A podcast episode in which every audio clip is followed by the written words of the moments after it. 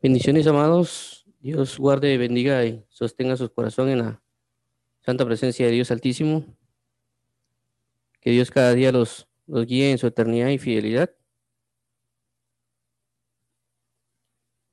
Esperamos que cada día se puedan deleitar cada día más en el, en el amor de Cristo.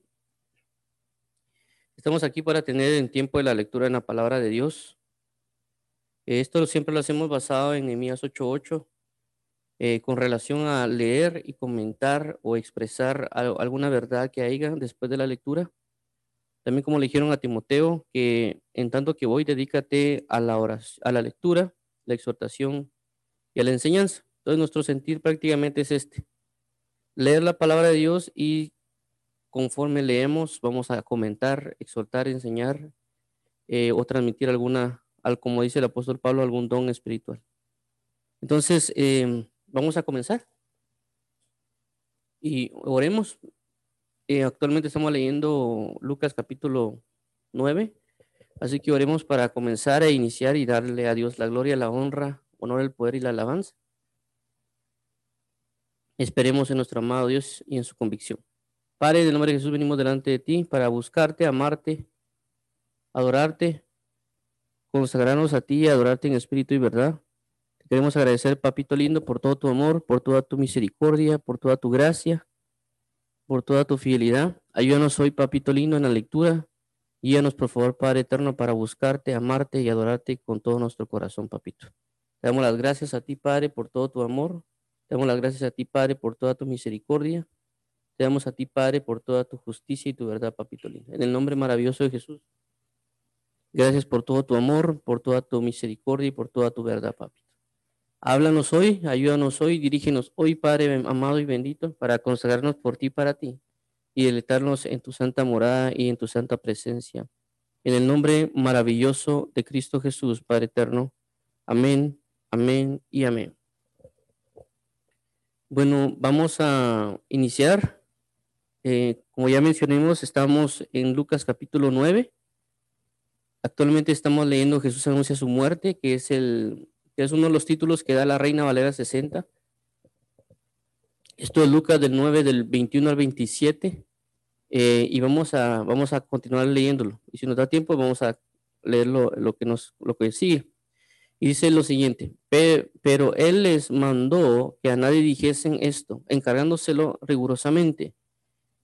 22. Y diciendo, es necesario que el Hijo del Hombre padezca muchas cosas y sea desechado por los ancianos por los principales sacerdotes y por los escribas, y que sea muerto y resucita el tercer día. 23. Y decía a todos, si alguno quiere venir en pos de mí, niéguese a sí mismo, tome su cruz cada día y sígame, porque todo el que quiera salvar su vida la perderá, y todo el que pierda su vida por causa de mí, éste la salvará. 25. Pues ¿qué aprovecha al hombre si gana todo el mundo y se destruye o se pierde a sí mismo. 26. Porque el que se avergonzare de mí y de mis palabras, de éste se avergonzará el Hijo del Hombre cuando venga en su gloria y en la del Padre y de los santos ángeles. Pero os digo en verdad que hay algunos de los que están aquí que no gustarán la muerte hasta que vean el reino de Dios. Muy bien. Entonces, eh, con respecto a la Jesús y su muerte, ya hemos mencionado la, relevancia que es el anuncio de Jesucristo y su muerte. Eh, esto es bien importante también mencionarlo porque ya hemos visto de que Jesucristo, tal vez a una edad temprana, pudo haber entendido lo que representaba. Inclusive si él hasta ese momento, que hagamos de cuenta los 30 años o 32, eh, o un año antes de su crucifixión lo hubiera sabido, de igual manera es una, es, es una persona joven. En mi caso, por ejemplo, yo tengo 32 años y, y debería ser eh, sorpresa o, o algo fuerte saber de cómo, cómo uno va a morir, que le digan a uno que dentro de un año va a morir y de que esa muerte prácticamente va a ser eh, de, una, de una crucifixión pero él asimismo sabe lo que va a acontecer con su muerte, porque él mm, estaba escrito también en la palabra de que él, de que como cordero mudo iba a ser llevado al matadero, y por otras situaciones que la palabra deja mencionar, él sabía de alguna manera que iba a morir y que esa muerte iba a ser de cruz. Él lo anuncia y la ventaja de este anuncio también es de que nos deja ver a nosotros, de que Él también nos está anunciando a nosotros nuestra muerte. Es decir, Dios necesita que muramos a lo que representa el mundo en nosotros. Por eso Él siempre busca que seamos crucificados juntamente con Él. Entonces, el, el aspecto del anuncio de Jesús, como ya mencionamos, es nosotros tener el objetivo de prácticamente eh, ser imitadores de Cristo. Cuando la Biblia habla, el apóstol Pablo dice, ser imitadores de mí, así como yo de Cristo, tenemos que tomarle bastante relevancia a, las palabras de que el apóstol Pablo decía. Y en ese contexto, en ese sentido, que el apóstol Pablo dice ser imitadores de mí, así como yo de Cristo, y luego él también menciona y dice en 1 Corintios 2.2, dice, y me propuse no conocer entre vosotros, sino a Jesucristo y a este crucificado. Es decir, prácticamente Pablo tomó bien el papel del conocimiento de lo que representa Jesucristo y este crucificado. ¿Por qué? Porque muestra dos pautas. La primera pauta del pensamiento de Pablo fue, y no me propuse conocer otra cosa, sino a Jesucristo. Es decir, desde que, o desde su nacimiento hasta antes de llegar a la cruz, como también lo que puede ser desde su ministerio hasta llegar a la cruz. Y me propuse no conocer sino a Jesucristo y a este crucificado. Luego enfoca o enfatiza la crucifixión de Cristo. Entonces, cuando nosotros decimos que queremos ser como Jesucristo o como Pablo, realmente tenemos que ser crucificados. Porque el mismo apóstol Pablo menciona, dice, y ahora el mundo me es crucificado y yo soy crucificado al mundo ya no vivo yo, mas Cristo vive en mí, y lo que ahora vivo en la carne, lo vivo en la fe del Hijo de Dios. Si alguno dice o piensa que cuál era el secreto de Pablo, el secreto de Pablo prácticamente era ser crucificado juntamente con Cristo. Y algunas otras cosas más que puede dejar de la palabra, y nosotros tenemos que enfocarnos en esto. Por eso hemos enfatizado en, no solo el hecho de la cruz, sino que lo que va a representar el ser crucificados con Cristo, y hemos visto de que no solo tengo que yo ser crucificado, sino también tengo que, eh, tengo que crucificar yo al mundo, porque vimos o hemos comprendido que crucificar significa prácticamente de que si algo no está conforme a una verdad, es decir, conforme a un imperio, un reino, lo que hacía el imperio romano de que cuando alguien se levantaba en contra de ellos, lo que hacían era ejecutar la más horrible de las muertes para que ninguno más se vuelva a levantar en contra de. Entonces, cuando habla de ser crucificado, eh, soy crucificado al mundo, significa que el mundo ya me ha rechazado tanto por mi manera de pensar que va completamente a ellos. Y también por consecuencia significa que yo debo crucificar al mundo, es decir, si yo veo algo, un aspecto del mundo que está en mí, no tengo que dudar en prácticamente crucificarlo. Es decir, generar esa muerte a ese pensamiento o a ese pecado automáticamente, porque es un enemigo total hacia el reino que Dios me ha dado. También por consecuencia, cuando yo me manifieste en este reino, en esta magnitud del reino de los cielos y, y en esta crucifixión, por así decirlo, en mi vida diaria, va a haber opresión o personas que no van a querer acercarse eh, o aceptarme por cuanto estoy viviendo conforme a la verdad. Eso hay que tener cuidado porque también a veces uno eh, no hace, hace cosas indebidas y uno piensa que lo está haciendo por el reino de Dios o por el Evangelio. Y eso es lo que menciona el 22, dice, y es necesario que el Hijo del Hombre padezca muchas cosas y sea desechado por los ancianos, por los principales sacerdotes y por los escribas, y que sea muerto y resucite al tercer día. Entonces, esto es parte de la crucifixión, es decir, que personas de alto grado intelectual, si lo queremos llamar así, o religioso, o algunos otros aspectos que ya hemos mencionado en videos anteriores, nos van a rechazar. Es decir, que no pensemos que el Evangelio va a ser de, de como dirían por ahí, ¿verdad? Color rosa. Hay, hay una verdad en Cristo, hay un amor perfecto, hay una eternidad que Él manifiesta en nosotros pero también va a haber una opresión porque estamos viviendo un reino, estamos viviendo un imperio, estamos viviendo prácticamente, son dos reinos contrarios que van a generar conflicto en sí mismos. Eh, esto lo podemos ver de alguna manera con ejemplos que a veces suceden a, nuestro alrededor. Em, Cuando observamos eso, veamos ejemplos del reino, porque la Biblia dice de que lo que es fue hecho de lo que no se ve.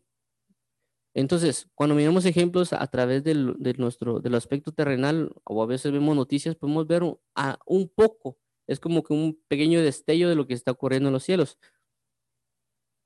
¿Cómo así? Por ejemplo, eh, si no, sé, no sé si ustedes se dan cuenta una noticia cuando eh, prácticamente los, Estados Unidos lo que hizo fue prácticamente como que impedir el, o subirle los aranceles a los, a los chinos o, al, o, a los, o a otros países para que lleguen a ellos. Inclusive creo que hubo un, un conflicto con una, una telefonía a causa de eso.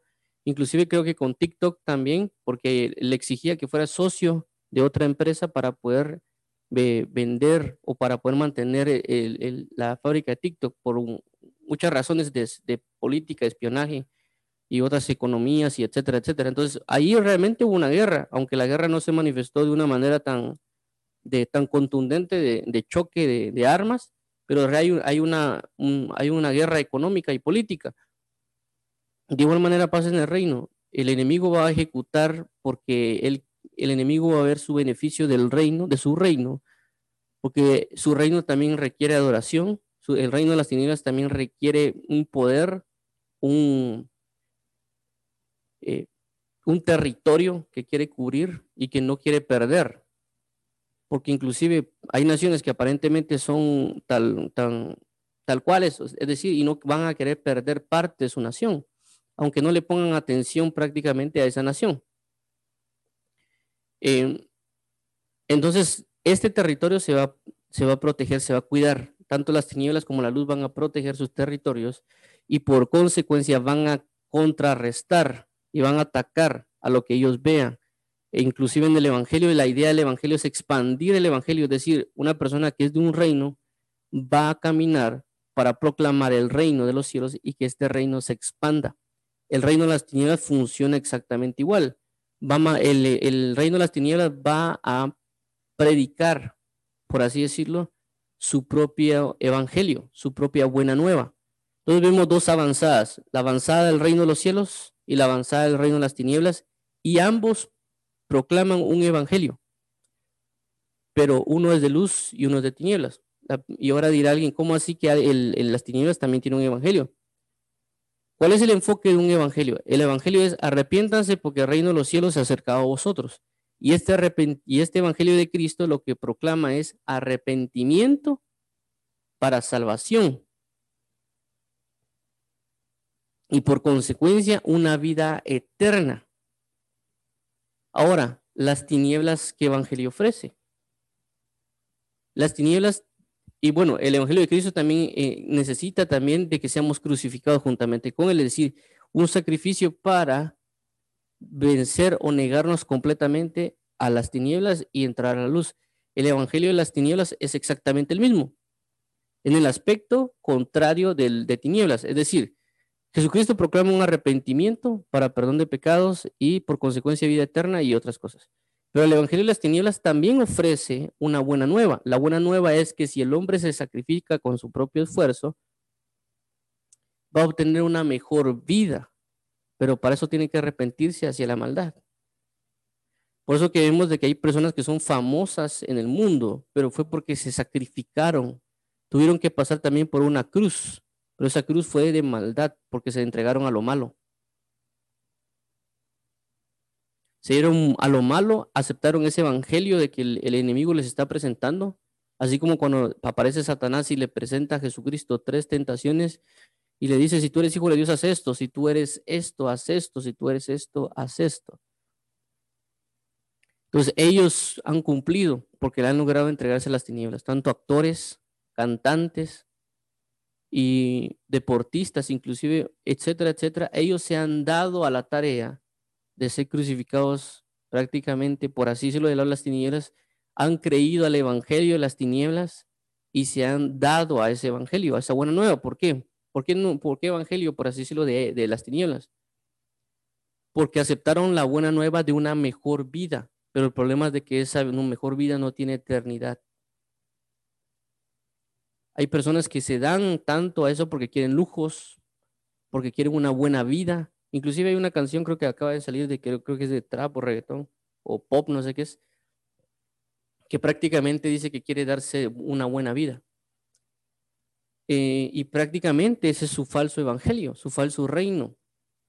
Y ellos exponen y manifiestan a través de canciones ese nuevo evangelio. Así como en Cristo hay alabanzas hacia el Rey de Reyes y Señores, Señores, y se proclama su verdad, se proclama su justicia, y se exalta y nosotros nos regocijamos y alabamos por cuanto Él es rey. Asimismo, el enemigo también tiene emisarios de tinieblas. En este caso, los emisarios van a ser los cantantes, que ellos exponen el evangelio de las tinieblas y prácticamente ellos, ellos, las personas quieren ser como ellos porque están expuestos. Los actores de igual manera, para mí, del lado de las tinieblas, los, uno de los mayores niveles de falsos ministros son los actores. ¿Por qué? Porque así como el, ministro de Cristo, eh, la idea de ser ministro de Cristo es prácticamente manifestarse en una verdad y esa verdad exponerla por medio de un testimonio.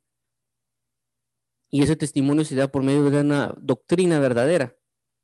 Entonces, ¿qué significa? De que, como dijo el apóstol Pablo, y ustedes son cartas escritas y son cartas leídas, abiertas a todo el mundo. Es decir, todos nos pueden ver y leer de alguna manera, y eso es lo que necesita eh, Dios Padre y Jesucristo, que seamos cartas escritas, es decir, como que fuésemos Biblias, porque las personas no van no tienen la capacidad a veces de leer la Biblia, pero a la primer Biblia que aparentemente van a leer somos nosotros.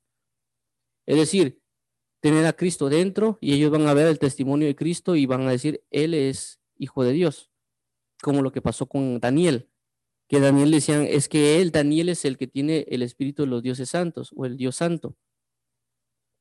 De igual manera, eh, así como los que son ministros de, Cristo y eh, dan una verdad y una forma de vida conforme a la verdad, del lado del, mundo pasa lo mismo. Y en este caso yo lo he visto con los actores. ¿Por qué?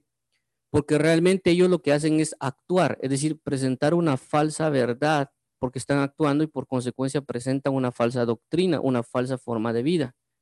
Y ellos son prestados a las tinieblas para montar un escenario que es falso o aparentemente basado en hechos reales, pero están mostrando algo que no son. Es decir, que actúa realmente no actúa.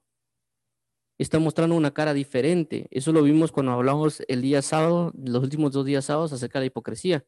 De que el diccionario Nelson de la Biblia dice que en el, en, creo que eran los griegos, cuando presentaban sus, sus obras, se ponían caretas máscaras y que eso a eso de eso viene cuando le habla la doctrina de los fariseos que habla de hipocresía, de ponerse caretas. Entonces yo creo tanto del lado de las tinieblas, uno de los, los falsos ministros son los actores, porque presentan falsas doctrinas, es decir, falsas formas de vidas a través de películas. Y también del otro lado están los cantantes, etcétera, que no están proclamando a Cristo. Es decir, del lado de la luz se proclama a Cristo y se explica y se enseña a Cristo, o se exalta y se alaba a Cristo, o se adora a Cristo a través de canciones o a través de cánticos. De lado las tinieblas también cantan, pero no le cantan a Cristo, sino que le cantan al adulterio, a la fornicación, a la lascivia, a la prepotencia, a la altivez. Y están eh, expresándose y dando esa buena nueva. Y vemos que hay personas por consecuencia que imitan esas obras. Eh, eso lo podemos ver en canciones que a veces dicen que, por ejemplo, cuando cantan que ellos son los mejores, que ellos son los reyes, que ellos son estos, que ellos son los otros. Y prácticamente cuando hay personas que los van a imitar, hacen lo mismo, prácticamente. Entonces ellos aparentemente dan una buena nueva, presentándose con ellos con aparente gloria, aparente fama, pero eso es su falso evangelio. El falso evangelio de Satanás se promueve de multitud de formas. Entonces nosotros necesitamos morir completamente al mundo, rechazando todo el evangelio del enemigo, toda la maldad que el enemigo quiera expresar, toda la maldad que el enemigo o el reino que quiere manifestar a Satanás a través de ser crucificado juntamente con Cristo. Por consecuencia, vamos a recibir rechazos de diferentes maneras. Y, luego aquí dice el 23, eh, si quiere alguno venir en pos de mí, nieguese a sí mismo, tome su cruz cada día y sígame. Fue lo que prácticamente hablamos ayer de prácticamente perder nuestra vida, no agarrar el ejemplo que el mundo dice. No sé si ustedes han visto cuando alguien predica y dice, sigan sus sueños, luchen por sus sueños. Esa es prácticamente la predicación que, hay en el mundo por motivadores. Eh, inclusive hay de alguna manera también personas que son pastores o, o, predicadores que dicen eso. Realmente yo no creo, yo no creo en eso por lo que aquí dice. Si alguno quiere venir en pos de mí, nieguese a sí mismo. ¿Para qué seguir yo mi propio sueño? Si mi sueño va a estar cimentado en maldad o en vanidad. Y alguien dirá, no, es que este es un sueño de Dios. No, aparte lo que es de Dios y aparte lo que es del mundo. Separarlos totalmente. Cristo lo que me va a dar es una visión profética. Ya hablamos de esto en Hebreos 12.2. También basado en lo que la Biblia habla acerca de Jesucristo cuando dice Jesús, heme aquí, Señor, así como en el libro está escrito de mí. Entonces Jesucristo prácticamente no cumplió sus sueños. Él cumplió el sueño del Padre o, el, propósito del Padre. Ese fue realmente el enfoque de Cristo. Cristo no dijo, yo vengo a cumplir mis sueños. No, Él dijo, heme aquí, así como el rollo está escrito acerca de mí. Entonces Jesús se sujetó a la palabra de Dios, no, no sus propios sueños. Cuando vemos a un José, José no cumple sus sueños. José cumple el sueño de Dios o la visión que Dios le dio a través de un sueño. Pero prácticamente le mostró el final, no le mostró el proceso.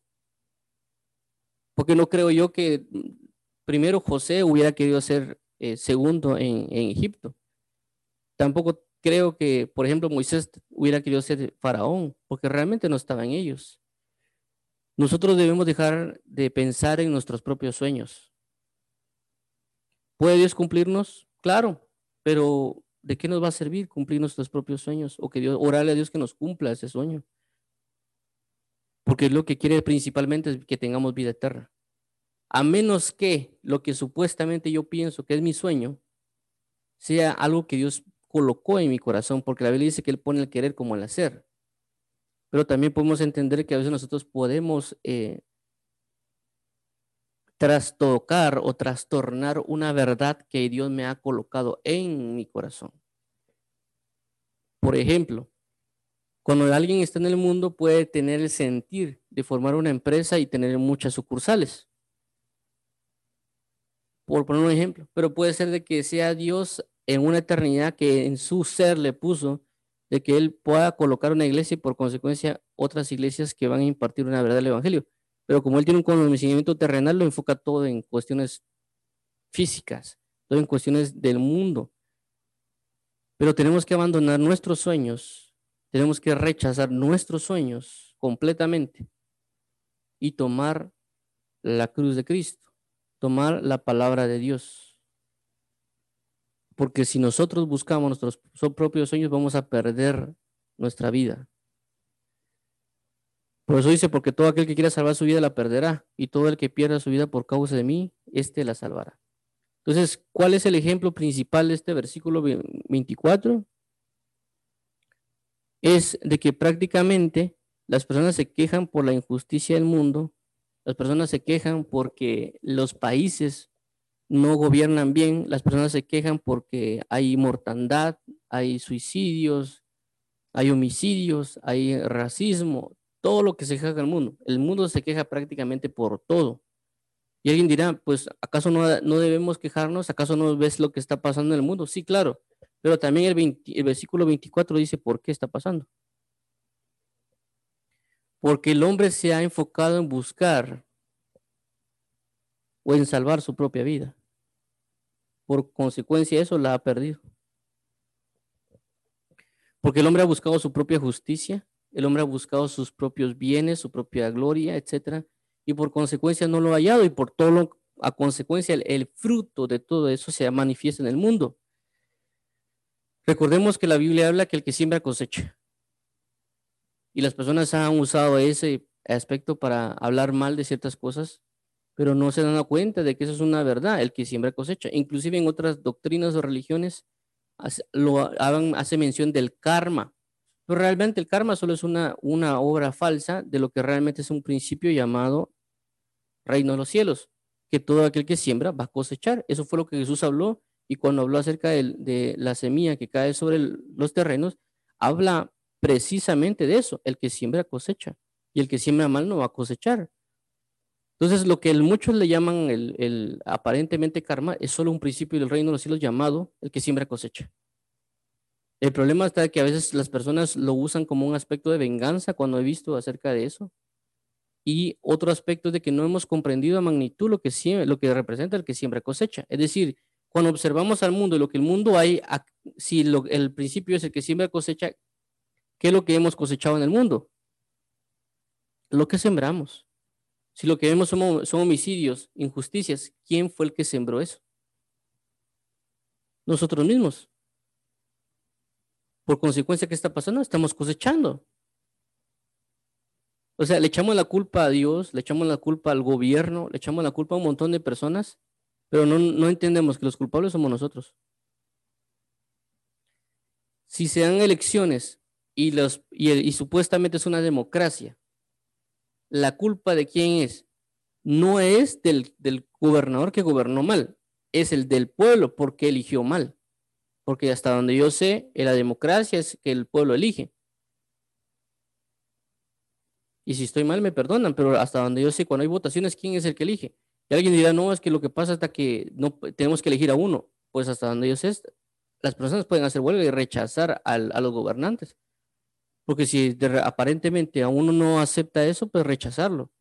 Pero prácticamente la persona está dando su voto y decir yo elijo a tal presidente y si le va mal, ¿quién eligió mal? El pueblo. Entonces, lo del que siembra cosecha. Todo lo que está alrededor del mundo es porque la gente ha sembrado mal y ha cosechado mal. ¿Pero por qué? Es porque ha buscado salvar su vida y por consecuencia la ha perdido. Y todo el que pierde su vida por causa de mí, éste la salvará.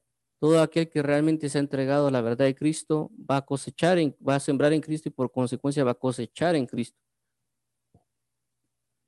Esto, eh, eso también ya ha pasado a, a, nivel de historia en el mundo, como es de que personas se han entregado a Cristo y no solo han impactado sus vidas, sino que han impactado naciones. El caso tal vez que yo más he tenido en cuenta, eh, he conocido más, por ejemplo, es el, el avivamiento de Gales. Eh, eso en términos históricos, no únicamente en la escritura, en la Biblia, porque la Biblia claramente marca lo que sucede, por ejemplo, en el libro de los reyes, cómo hay personas que se entregaron a Dios y, y tuvieron grandes bendiciones a causa de eso.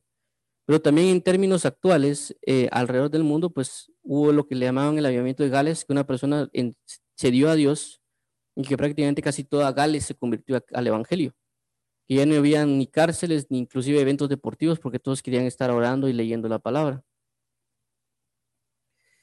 Entonces fue un impacto global porque él sembró y por consecuencia cosechó, pero fue porque se perdió, es decir, perdió su vida por causa de Cristo. Eh, eso también se puede ver, eh, la pérdida y, y, prácticamente el perder algo y por consecuencia obtener algo, inclusive esto se puede ver en deportistas los deportistas prácticamente pierden su vida.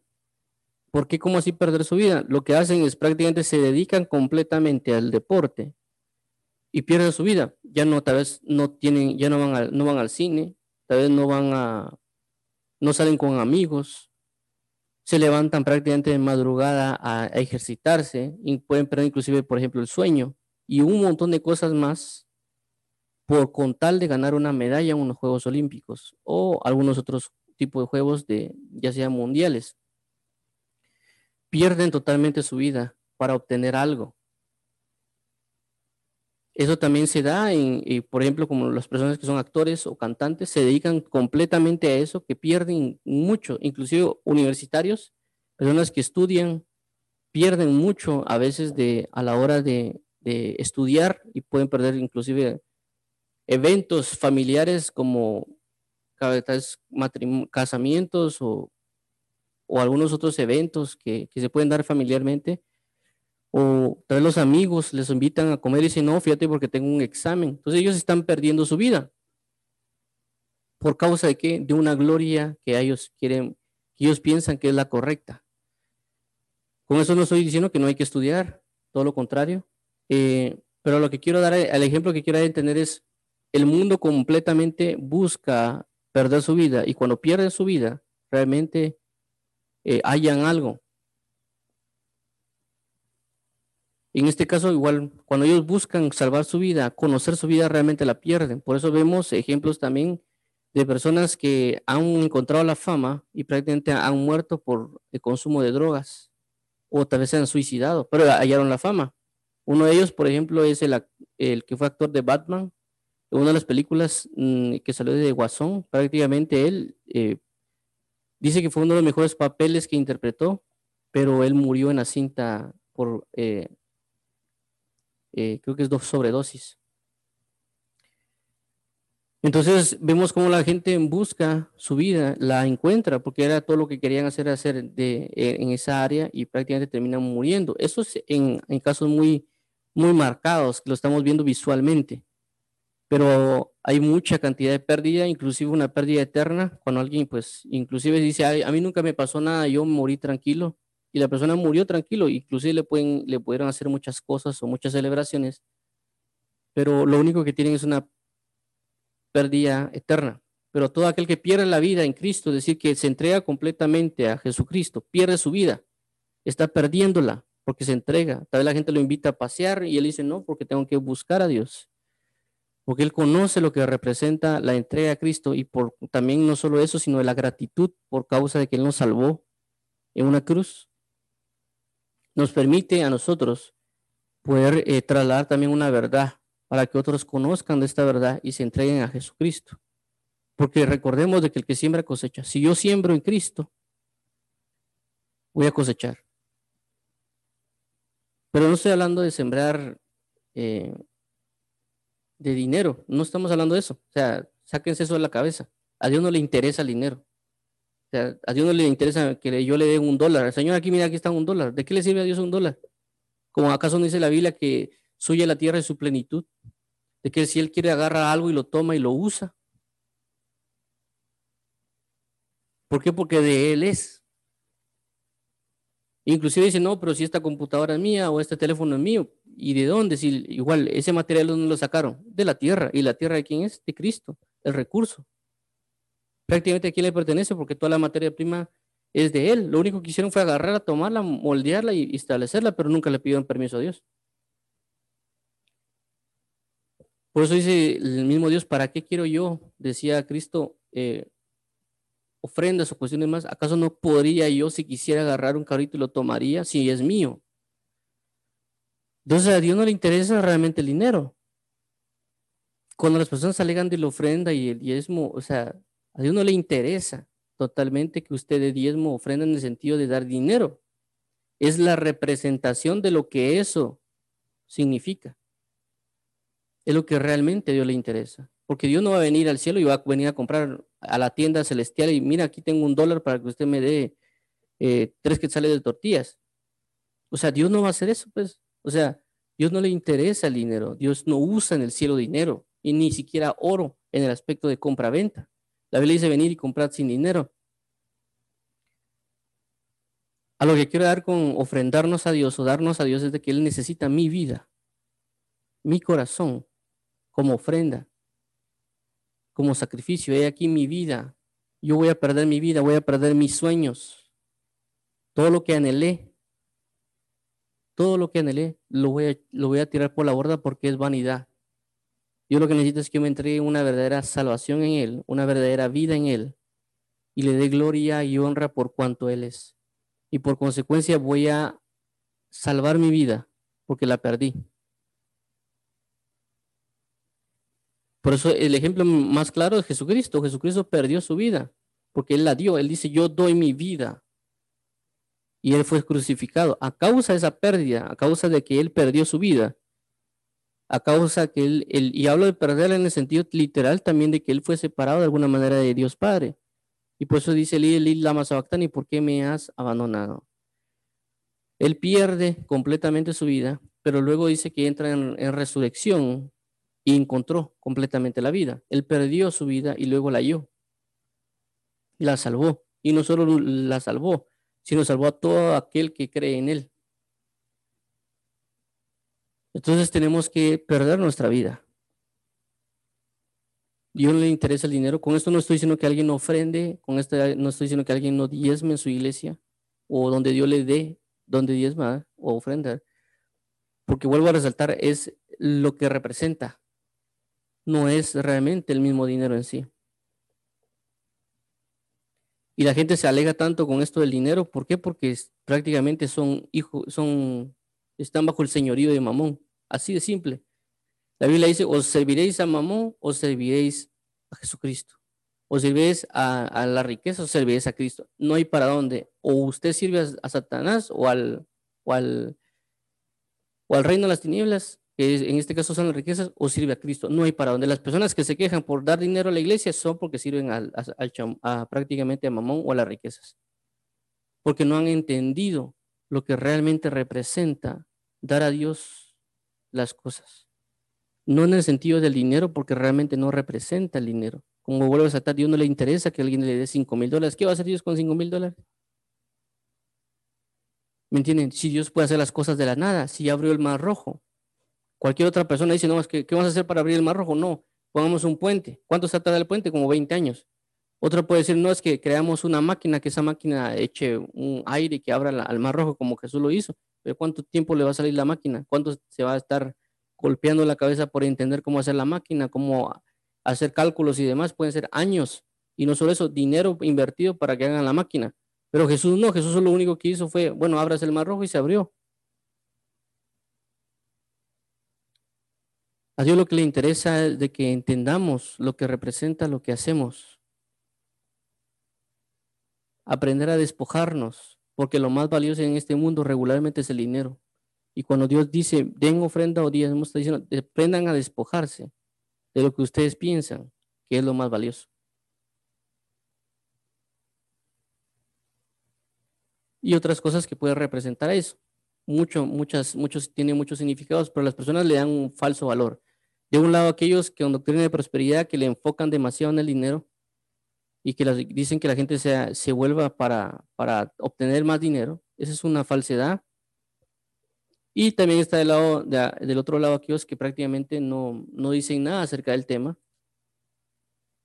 Y creo que también está mal porque no hemos entendido eso, no entendemos lo que representa eh, son los ejercicios que Dios quiere hacer para que nosotros entendamos las cosas y aprender a despojarnos de las situaciones que a veces tenemos, para que no, para que no pensemos de que todo lo se debe hacer con dinero.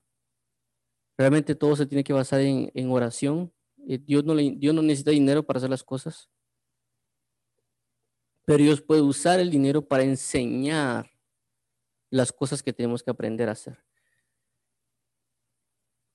Entonces, perdamos nuestra vida, perder nuestra vida, vuelvo a resaltarlo, es enfocarnos en Cristo, enfocarnos en ser obedientes, porque yo puedo querer hacer muchas cosas, pero Dios no. Otro ejemplo de esto es, como ya mencionamos, una persona puede querer casarse con alguien y Dios le puede decir que no. Y prácticamente la, mujer le puede estar entregando la vida entera este, a este varón Y, Dios no va a querer. Dios no va, no va a querer que se case con esta persona porque se puede destruir. Pero eh, si la persona sigue insistiendo, pues Dios lo que va a hacer es permitirlo. Pues en ese aspecto, bueno, si que él lo quiere hacer, lo quiere hacer, es problema de ella. Pero la puede, puede perder su vida.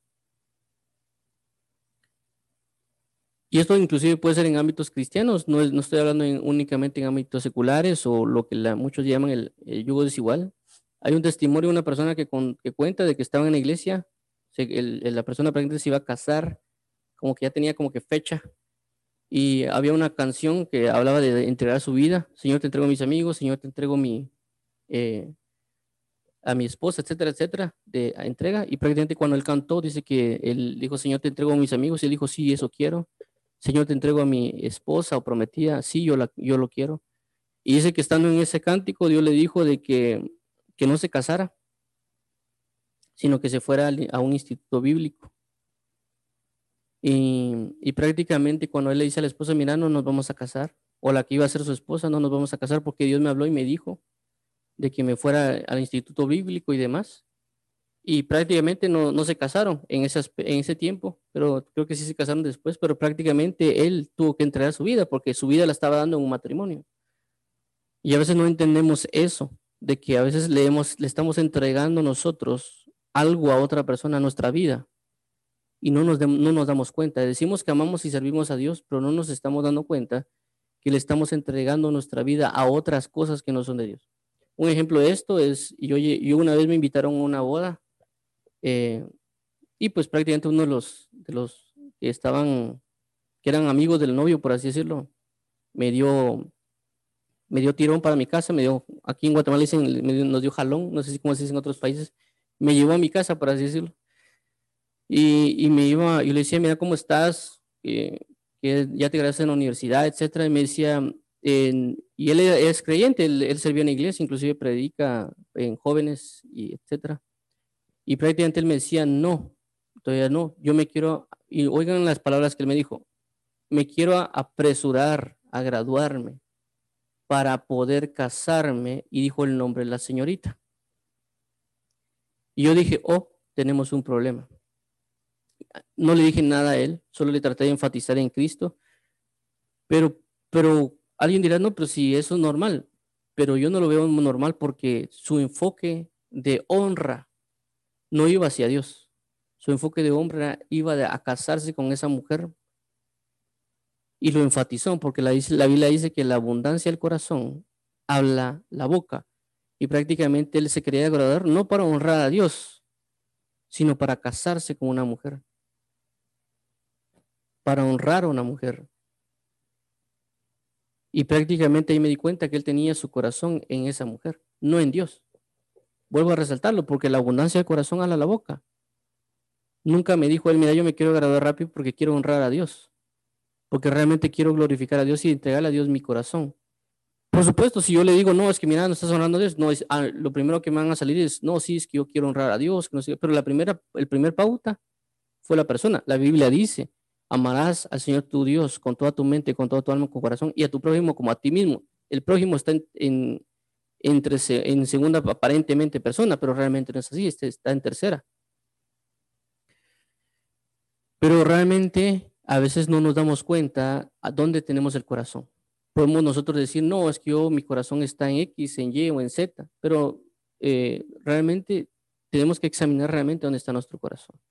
Inclusive podemos estar sirviendo a Dios pero realmente no le estamos entregando a Dios todo, sino que le estamos entregando a las personas todo y no a Dios.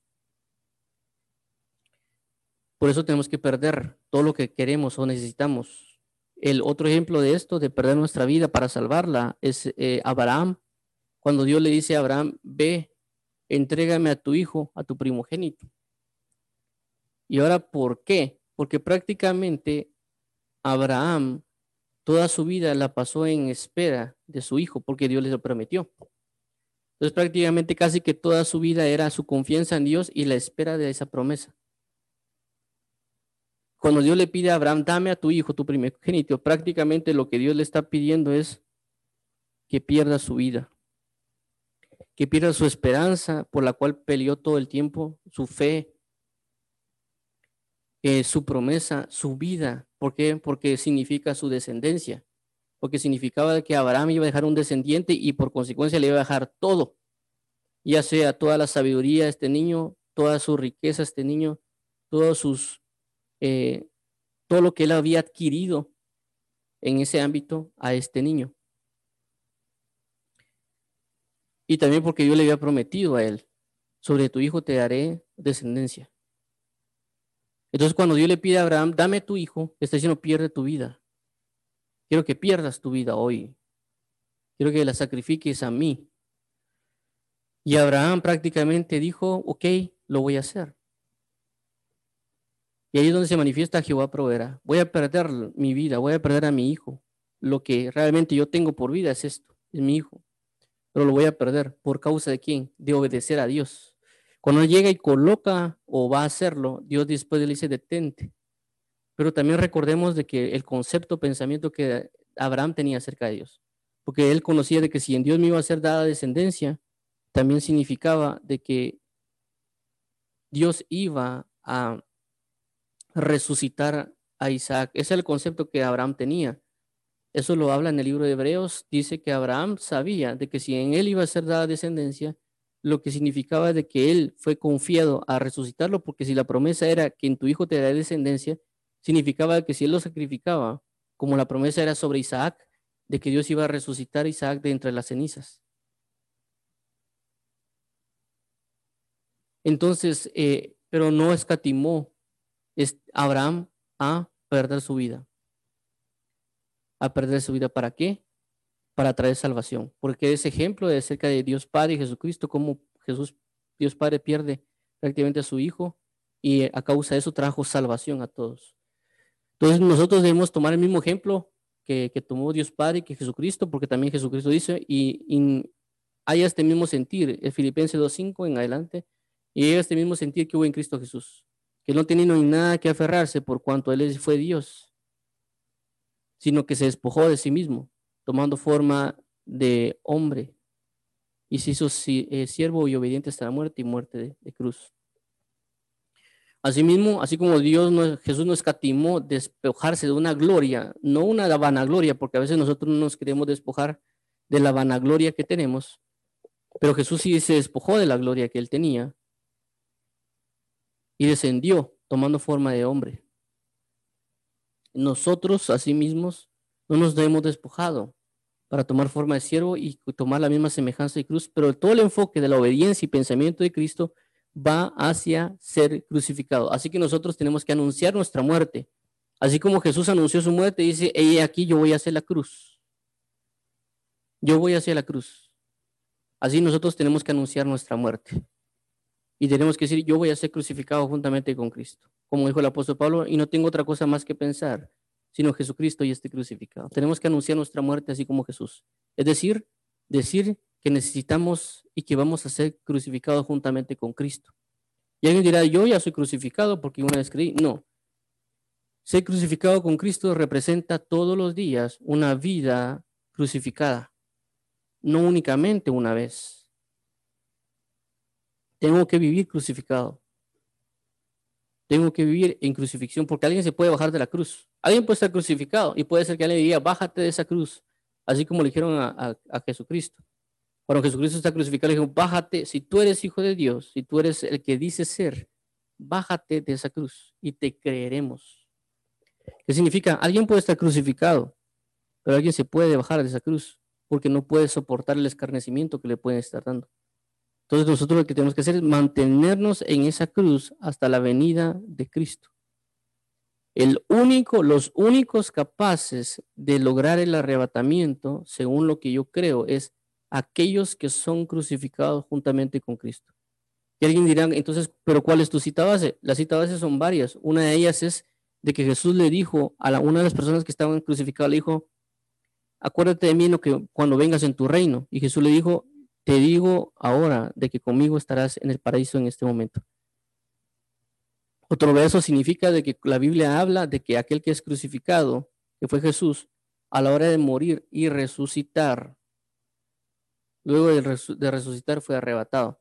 Y eso tiene relación con la, con la Biblia, los que hablan, aquellos que fueron crucificados pero murieron, es decir, aquel que caminó en Cristo y fue crucificado, aquel que habitó en esta tierra y vivió prácticamente su vida en una crucifixión y prácticamente luego murió. Y la Biblia después dice, y los muertos en Cristo resucitarán primero y nosotros juntamente con ellos seremos arrebatados. Significa que él fue crucificado, murió, pero está a la espera de una resurrección, porque Jesús hizo lo mismo, Jesús pasó lo mismo, crucifixión, muerte, resurrección, y luego la resurrección, la ascensión. Cuando está con los apóstoles dice, así como Él se fue, así mismo volverá. Entonces, tanto aquellos que mueren a sus pasiones y deseos, que crucifican todo, si algún día mueren antes de que Jesucristo venga, van a morir, sí, pero también están a la espera de una resurrección. Y por consecuencia, también después de esa resurrección, una ascensión. En cambio, los que están vivos, lo único que esperan es estar crucificados, sí, pero a la espera de en esa crucifixión ser llevados arrebatados. Por eso creo el enfoque no solo en la venida del Hijo del Hombre, no solo en la venida de Jesucristo, sino también en que nosotros tenemos que esperarlo siendo crucificados la mejor manera que he visto de esperar a Jesús es en la cruz. no necesariamente a los pies de la cruz, sino crucificado juntamente con Cristo. Y eso representa también ser tomado inclusive por ladrones. Porque Jesucristo fue crucificado a la par de dos ladrones, dice la palabra, y él fue contado entre los ladrones. Eso dice la Biblia, que fue contado entre los ladrones. Eso significará de que asimismo si yo soy crucificado, me van a tratar de algo que no soy. Y en este caso puede ser tratado yo de ladrón. ¿Por qué? Porque recordemos de que a veces nosotros esperamos una dignidad de los hombres, pero no entendemos que hay una gran diferencia de aquel que se entrega a Cristo en su totalidad como ministro del Evangelio, a aquellos que prácticamente son creyentes o discípulos de Cristo sin ser ministros. Y esto lo dice el apóstol Pablo. Dice el apóstol Pablo, pero ustedes, cuando dicen una de sus cartas, ustedes son tomados por dignos. Ustedes son dados por honra delante de los, de los pueblos, pero nosotros no. Nosotros somos tomados por ladrones. Nosotros somos tomados por indignos. Porque él ya era un ministro del Evangelio. Por consecuencia, el enemigo se iba a ir en contra de ellos con multitud de murmuración, etcétera, etcétera, etcétera. Entonces no es lo mismo alguien que es prácticamente ministro del Evangelio a en su totalidad, alguien que habita como creyente. Es decir, si alguien va en el trabajo y prácticamente esa persona es creyente, a veces la pueden tomar por honra. Y, ah, no, esa persona es muy responsable, trabajadora, cree en Dios, qué bueno que es tu fe, etcétera, etcétera, etcétera. Pero de repente dicen que esa persona es pastor, ah, es un ladrón. Es un engañador, está manipulando a la gente. Entonces, como así de que si están hablando de alguien que es creyente, lo, lo están honrando con sus palabras, y cuando alguien dice que es ministro, automáticamente lo comienzan a criticar. Y eso, y eso, es, eso, eso es normal en el sentido de que el enemigo va a hacer eso. Eso lo habla el apóstol Pablo en una de sus cartas. Entonces, tenemos que darnos cuenta de la realidad de las cosas. El enfoque principal de Jesucristo es, sean crucificados, pierdan su vida por causa de mí. Y esto también significa que yo tengo que tomar el mismo ejemplo que tomó Jesucristo. Uno, la conciencia y el entendimiento de que voy a ser y necesito ser crucificado para salvación. No únicamente de mí, sino de aquellos que me han de escuchar. Segundo, es de que así como yo estoy convencido y entendido que lo que necesito es ser crucificado, así mismo tengo que anunciar mi muerte. No sirve únicamente que yo diga voy a ser eh, que ah, voy a ser crucificado en el aspecto de voy a buscar ser crucificado con Cristo, sino tengo que aprender a anunciar mi muerte así como estas personas la anuncian, como Jesucristo la anunció. Es decir, a mis conocidos vamos a buscar ser crucificados. Yo voy a ser crucificado y eso va a representar muchas cosas hacia mi vida. Veamos acá, quiero ver. Ok, creo que ya me pasó. Entonces vamos a, dejarlo acá. Eh, me estoy deteniendo, así como ya he mencionado en otras ocasiones, eh, tal vez en estos pasajes, tal vez ya llevamos dos días con estos dos versículos, pero es importante porque prácticamente nuestra fe está basada en esto. Nuestra fe completa está basada en Cristo crucificado. Es más, lo que Dios solicita acerca del bautismo en agua es esto, es la muerte y resurrección. Cuando alguien se bautiza, cuando él es sumergido en las aguas, está representando la muerte de Cristo, la sepultura. Y cuando alguien sale de las aguas, está tipificando, está proféticamente anunciando la resurrección. Esto no me lo estoy inventando, esto lo habla el libro Romanos capítulo 6, también lo habla el Colosenses. Eh, también sé que Jesucristo cuando fue, cuando fue bautizado, él prácticamente proféticamente estaba anunciando su muerte. Porque si el bautismo en agua representa la muerte y la resurrección basado en Romanos capítulo 6 y en Colosenses, también significa de que Jesucristo proféticamente estaba anunciando su muerte y su resurrección. También basado en qué? Romanos capítulo 1. Romanos capítulo 1 dice que fue Jesucristo declarado hijo en la resurrección. Es decir, Romanos 1 dice que al resucitar fue declarado hijo ¿Y qué pasa cuando Jesús se salió de las aguas? Dice que el Espíritu Santo reposó sobre él y de que Dios dijo, este es mi Hijo amado, en quien mi alma se deleita. Entonces vemos la relación como declaran a Jesús después del bautismo en agua, lo declaran hijo, pero también después de la resurrección es declarado hijo. ¿Eso qué significa? De que el bautismo en agua representa la muerte y la resurrección y que Jesucristo a través de la eh, a través del bautismo en agua, manifestó la muerte y la resurrección y por consecuencia también la señal del profeta Jonás. Es decir, Jesucristo dijo, y no les daré otra señal más que la señal del profeta Jonás, aquel que estuvo tres días en el vientre y luego salió de él. Entonces prácticamente la señal del profeta Jonás, cuando Jesús fue muerto y estuvo tres días y tres noches en, el, prácticamente en el vientre de la tierra, asimismo aquel que se bautiza es señal del profeta Jonás, porque así como el profeta Jonás fue echado al agua y estuvo prácticamente en el agua por, un, por cierto tiempo, luego fue, salió de las aguas, pero salió con una novedad de vida para predicar un evangelio que es a Nínive. De igual manera que el creyente que se bautiza está cumpliendo con la señal del profeta Jonás. Ok, entonces vamos a finalizar acá. Eh, Dios los bendiga a todos. Eh, espero que, que se regocijen en Dios. Vamos a orar para finalizar y para orar prácticamente para que Dios nos ayude a buscar ser crucificado juntamente con Cristo para poder ser imitadores de Él, para anunciar nuestra muerte también en el sentido de, decir, voy hacia la cruz, voy hacia la cruz. Nos van a detener, claro, van a buscar detenernos, pero nosotros tenemos que mantenernos firmes en ir hacia la cruz. Así que oremos, Padre, en el nombre de Jesús. Necesitamos hoy estar en tu presencia, necesitamos hoy estar en tu verdad, necesitamos hoy estar en tu justicia, tu plenitud de vida.